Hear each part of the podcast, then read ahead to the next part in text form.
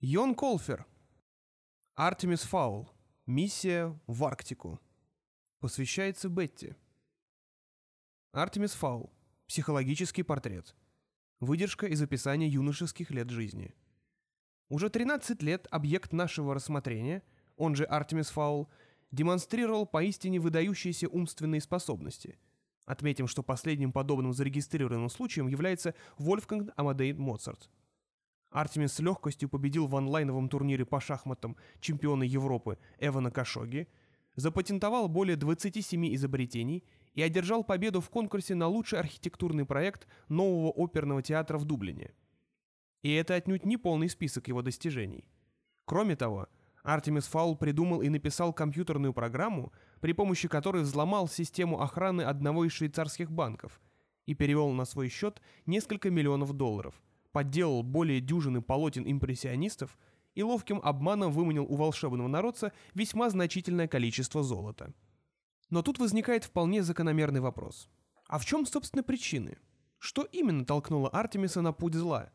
Ответ следует искать в судьбе, постигшей его отца – Артемис Фаул-старший возглавлял гигантскую преступную империю, протянувшуюся от доков Дублина до закоулков Токио. Однако он понимал, что нельзя вечно быть преступником. Будущее принадлежит законопослушным и примерным предпринимателям. Притворяя в жизнь свой план, он купил грузовое судно, погрузил на него 250 тысяч бочонков с Кока-Колой и взял курс на Мурманск, что в северной части России. Сделка, заключенная им, сулила поистине баснословные прибыли – Однако русской мафии не нужна была конкуренция. Из-за какого-то ирландского магната российская организованная преступность могла лишиться значительного куска рынка. И русская мафия приняла меры. Безжалостно потопила звезду Фаула в Кольском заливе. Артемис Фаул I был объявлен пропавшим без вести. Считалось, что он погиб. Империя, доставшаяся по наследству Артемису-младшему, пребывала не в лучшем состоянии. Нужно было срочно что-то предпринимать, как-то восстанавливать семейное достояние. И Артемис Фаул выбрал карьеру преступника, которая за два коротких года принесла ему более 15 миллионов фунтов. Впрочем, средства эти по большей части потратил он на спасательные экспедиции, которые должны были найти пропавшего в России отца. Артемис отказывался верить в его смерть, хотя с каждым днем такой исход казался все более вероятным. Артемис избегал общения со своими сверстниками и не любил ходить в школу, предпочитая проводить время за разработкой очередного хитроумного плана. Всем нам известно, что на 14 году своей жизни Артемис Фаул принял непосредственное участие в восстании гоблинов. Это был крайне опасный опыт, который мог пагубно сказаться на неокрепшем юношеском уме. А возможно, все было только к лучшему. По крайней мере, Артемис провел некоторое время на свежем воздухе и познакомился с новыми людьми – Жаль только, что почти все они пытались его убить. Отчет составил доктор психологии Ж. Аргон для архива Академии Легиона подземной полиции. Пролог. Мурманск, север России, два года назад. В бочке ярко пылал костер. Двое русских зябко жались к этому единственному источнику тепла в тщетной попытке уберечься от арктического холода. Берег Кольского залива не самое приятное место — а что там творится зимой? В Мурманске даже белые медведи носят шарфы. Холоднее разве что в Норильске. Мерзнущие на берегу Кольского залива люди были бойцами русской мафии, а русские мафиози более привыкли проводить вечера в теплом салоне какого-нибудь угнанного БМВ. Михаил Васикин приподнял рукав шубы и посмотрел на циферблат поддельного роликса. «По-моему, они замерзли», — сказал он, постучав по часам.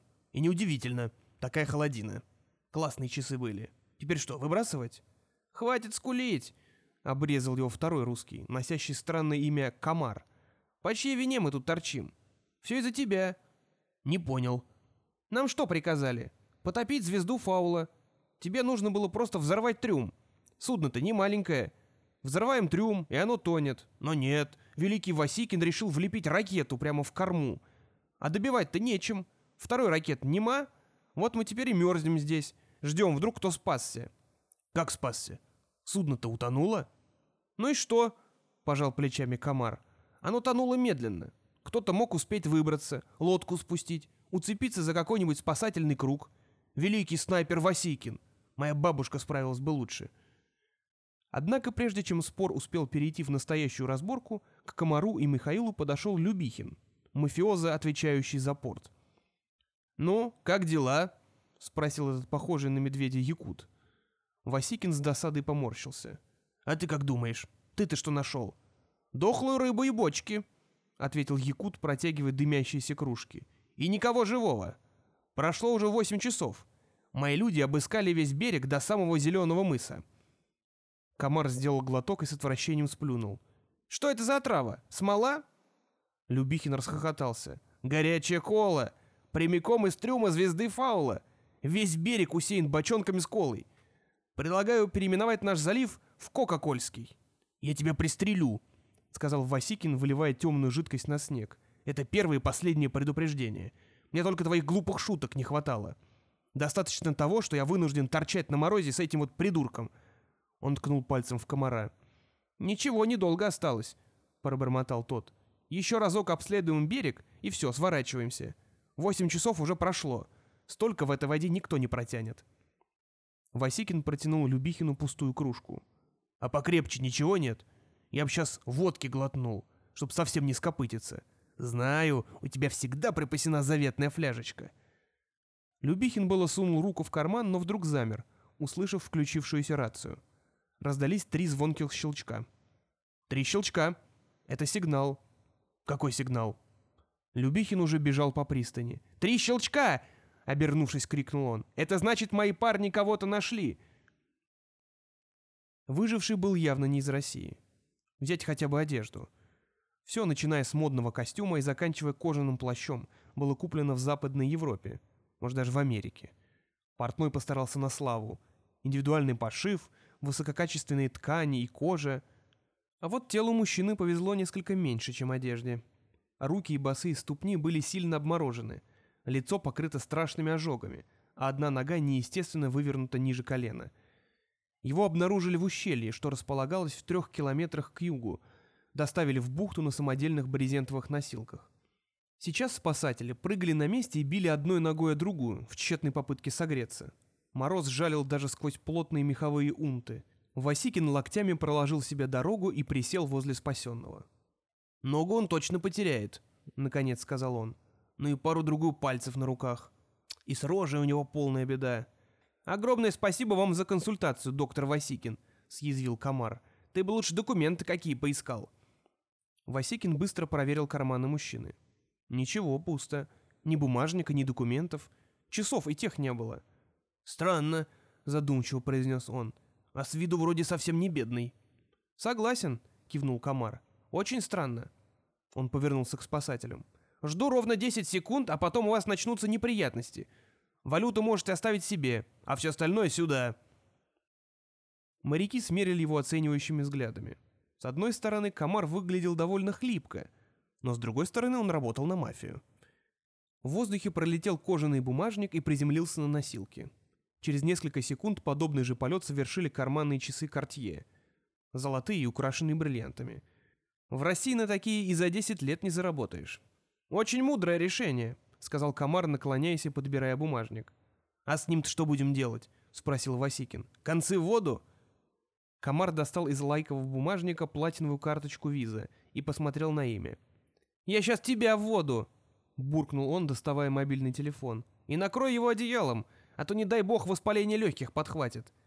Лично я этому совсем не удивлюсь, с нашим-то везением. Поверь, мы не очень хотим, чтобы с этим парнем что-то случилось. Он — наш билет в счастливое будущее». Обычно спокойный как танк комар был сейчас очень и очень взволнован. Таким Васикин его ни разу не видел. «Ты кому звонишь?»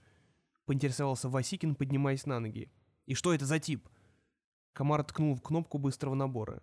«Бритве я звоню, бритве!» Еще вопросы будут?» Васикин побледнел. Босса по пустякам не беспокоит. Бритва на месте расстреливал тех, кто смел явиться к нему с плохими новостями. «Ты... и, и что ты ему хочешь сказать? Мы ведь... Мы, мы, мы, ведь не облажались, правда? Правда?» Комар молча бросил ему карточку. «Прочти». Несколько секунд Васикин внимательно изучал пластиковый прямоугольник. «Я, я не читаю по-английски. Это его имя? Что здесь написано?» Комар ответил, и губы Васикина растянулись в хищной улыбке. «Звони скорей», — сказал он. Глава первая. Семейные узы. Потеря любимого мужа не могла не сказаться на Ангелине Фаул. Все дни она проводила в своей спальне, наотрез отказываясь выходить оттуда. Более того, воспоминания о прошлом она предпочитала реальной жизни, зачастую путая одно и другое — Вряд ли ей удалось бы поправиться, если бы не ее сын, который заключил с эльфикой Элфи Малой сделку. Рассудок матери за половину золота, выманенного им, Артемисом, у полиции волшебного народца. Одной проблемой стало меньше – Мать поправилась, и теперь Артемис-младший мог полностью сконцентрироваться на поисках отца. Беспрерывные поездки в Россию, разветвленная агентурная сеть, целые компании, занимающиеся постоянными поисками в интернете. Все это требовало поистине баснословных затрат. Юный Артемис унаследовал двойную долю изворотливости и коварства фаулов. Тем не менее, когда его мать поправилась, а была она не только красивой, но и глубоко нравственной женщиной, ему стало куда труднее осуществлять свои дерзкие проекты, тогда как поиски отца требовали все больших и больших денежных вливаний. Ангелина, ни о чем не подозревающая и несколько встревоженная загадочным поведением Артемиса, неужели тяжелые события последних двух лет коснулись и его юного неокрепшего рассудка, решила, что ее 13-летнему сыну необходимо пройти курс консультаций у школьного психолога. Его оставалось только пожалеть. Психолога, конечно, не Артемиса. Школа имени святого Бартлби, графство Уиклоу, Ирландия. Наши дни. Доктор По откинулся на мягкую спинку кресла и пробежал глазами по выведенной на экран компьютера странице. «Итак, господин Фаул, давайте немножко поговорим. Надеюсь, вы не против?» Глубоко вздохнув, Артемис убрал с высокого бледного лба прядь темных волос. Когда же люди наконец поймут, что его ум, ум Артемиса Фаула, невозможно препарировать будто какую-то лягушку. Он, Артемис, прочел намного больше книг по психологии, чем вот этот вот психолог-консультант. Более того, даже опубликовал несколько статей в престижном журнале прикладной психологии, под псевдонимом, разумеется. В психологических кругах его знали как доктора Фреда Сигизмунда. «Конечно, доктор. Давайте поговорим. Допустим, о вашем кресле. Викторианское, если не ошибаюсь». По с любовью погладил обитый кожей подлокотник. «Вы абсолютно правы. Это кресло — нечто вроде фамильной ценности. Мой дедушка приобрел его на аукционе Сотбис. Очень может быть, когда-то оно стояло во дворце и было одним из любимых кресел самой королевы». Губы Артемиса растянулись в улыбке, впрочем, едва заметной. Артемис не любил выставлять на люди свои чувства. «Увы, доктор, вынужден вас огорчить. В королевских дворцах подделок не держат. Ладонь По скользнула по потертой коже. «Подделок? Уверяю, господин Фаул, это кресло самое что ни на есть подлинное». Артемис наклонился, чтобы рассмотреть кресло поближе. «Признаю, работа очень даже неплохая. Но взгляните-ка вот сюда». По проследил взглядом за пальцем юноши. «Эти мебельные гвозди, видите перекрестный узор на шляпках? Они выточены на станке. Подобные станки использовались в 20-х годах 20 -го же века, а раньше таких просто не было. Вашего дедушку надули. Впрочем, какая разница? Главное, что кресло удобное. Это же всего-навсего мебель. Вы согласны со мной, да, доктор?» Чтобы скрыть свое замешательство, По принялся что-то яростно печатать на своем мини-компьютере. «Очень ловкий ход, господин Фаул, очень ловкий. Вы исключительно умные, как и указано в вашем деле. Решили немного поиграть со мной? Но, может быть, вернемся к вашей персоне?» Артемис Фаул II разгладил складку на своих брюках. Вот тут, доктор, есть небольшая проблема. Правда? И какая же? Она заключается в том, что я дам правильный ответ на любой вопрос, который вы зададите. Подчеркиваю, правильный, взятый прямиком из учебника по психологии. На этот раз доктор По целую минуту изучал свой ноутбук. «Знаете, господин Фаул», — сказал он наконец, — «у вас действительно есть проблема. Но заключается она совсем в другом». Артемис чуть было снова не улыбнулся. И этот туда же. Сейчас Артемис выслушает очередную теорию. Интересно, в чем его обвинят сегодня? В расщеплении личности? В патологической склонности к вранью, с которой можно и нужно бороться? Проблема заключается в том, что вы никого не уважаете, поэтому смотрите на всех сверху вниз. Артемис даже несколько смутился. Данное обвинение застало его врасплох. Невероятно, но этот докторишка оказался поумнее многих. Чушь. Некоторых людей я очень даже ценю и уважаю. Неужели? произнес доктор, не поднимая взгляда от ноутбука. «И кого, например?» «Альберта Эйнштейна», — ответил Артемис, чуть поразмыслив. «Как правило, его теории соответствуют действительности. А еще Архимеда был такой греческий математик. Ну а из людей, с которыми вы лично знакомы?» Артемис задумался. «Из этих людей, пожалуй, что...» «Итак, никаких примеров?» «Доктор По, вы такой умный», — пожал плечами Артемис. «Знаете ответы на все-все вопросы. Так просветите же меня». По открыл очередное окно на экране своего ноутбука. «Поразительно. Каждый раз, читая это...» «Читая что? Мою биографию?» «Да, она многое объясняет». «А в частности?» — невольно заинтересовался Артемис. Доктор По распечатал страницу. «Во-первых, этот ваш помощник дворецкий. Слуга-телохранитель, насколько я понимаю. Едва ли подходящий приятель для такого впечатлительного юноши, как вы. Затем ваша мать. Чудесная женщина, по моему мнению. Но она совершенно не способна контролировать вас. И, наконец, ваш отец. Судя по написанному здесь, он едва ли мог служить вам достойным примером, даже когда был жив». Последнее замечание причинило Артемису очень сильную боль но он и глазом не моргнул. Нельзя, нельзя показывать свою слабость. «Ваши сведения не совсем точны, доктор», — вместо этого сказал он. «Мой отец жив. Пропал без вести, но жив».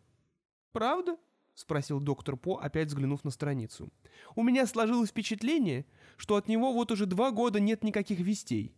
Даже суд признал его умершим». Сердце Артемиса бешено стучало в груди, но голос мальчика звучал абсолютно бесстрастно. Меня не интересует, что признал суд или какой-нибудь Красный Крест. Мой отец жив, и я найду его».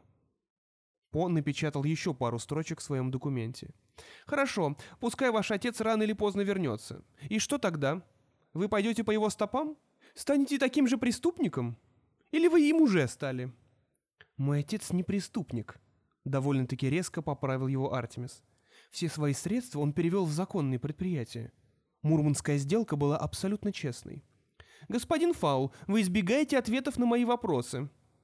Но Артемису уже надоела эта тема. Пора немножко подурачиться. «Избегаю?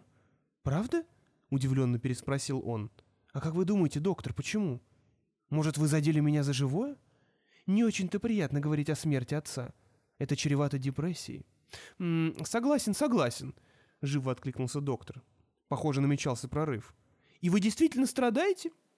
Артемис закрыл лицо ладонями. «Честно говоря, доктор, я страдаю из-за мамы». «Из-за вашей матери?» — переспросил По, с трудом скрывая волнение. За один год в школе имени святого Бартлби сменилось полдюжины психологов-консультантов. И все благодаря Артемису. Да и сам По уже собирался паковать чемоданы. Как вдруг... «Моя мама, она...» Заерзав в своем поддельном викторианском кресле, По нетерпеливо наклонился вперед. Итак, ваша мама. Рассказывайте, рассказывайте, я слушаю. Это она виновата, она. Из-за нее я терзаюсь здесь, в этом кабинете. Подвергаюсь пыткам со стороны так называемых школьных консультантов, мясников душ человеческих, университетских крыс со степенями. Спасите меня, о доктор!» О устало вздохнул. «Господин Фаул, вы хотя бы понимаете, что никогда не обретете мир в своей душе, если и дальше будете убегать от проблем? Кроме того, от долгой и душеспасительной лекции Артемиса спас мобильный телефон, завибрировавший в его кармане. Звонили по выделенной линии, закодированной и защищенной от прослушивания. Только у одного человека был этот номер. Артемис достал телефон и открыл крошечную крышку. «Артемис?» — услышал он голос дворецкий. «Это я». «Я догадался. Но сейчас я немного занят». «Мы получили кое-какое сообщение». «Так, откуда?» Не знаю точно, но оно касается звезды Фаула. Холодок пробежал по спине Артемиса. «А ты где сейчас?» «У главных ворот». «Отлично. Жди меня». Доктор Пост дернул с носа очки. «Молодой человек, мы еще не закончили. Сегодня нам удалось добиться некоторого прогресса, пусть даже вы не желаете этого признавать. И если вы сейчас уйдете, я буду вынужден поставить в известность декана. Ваше поведение...» Но Артемис не слышал его. Он уже находился далеко-далеко от этого кабинета. Знакомые мурашки забегали по спине. Начиналось новое приключение. Он чувствовал это.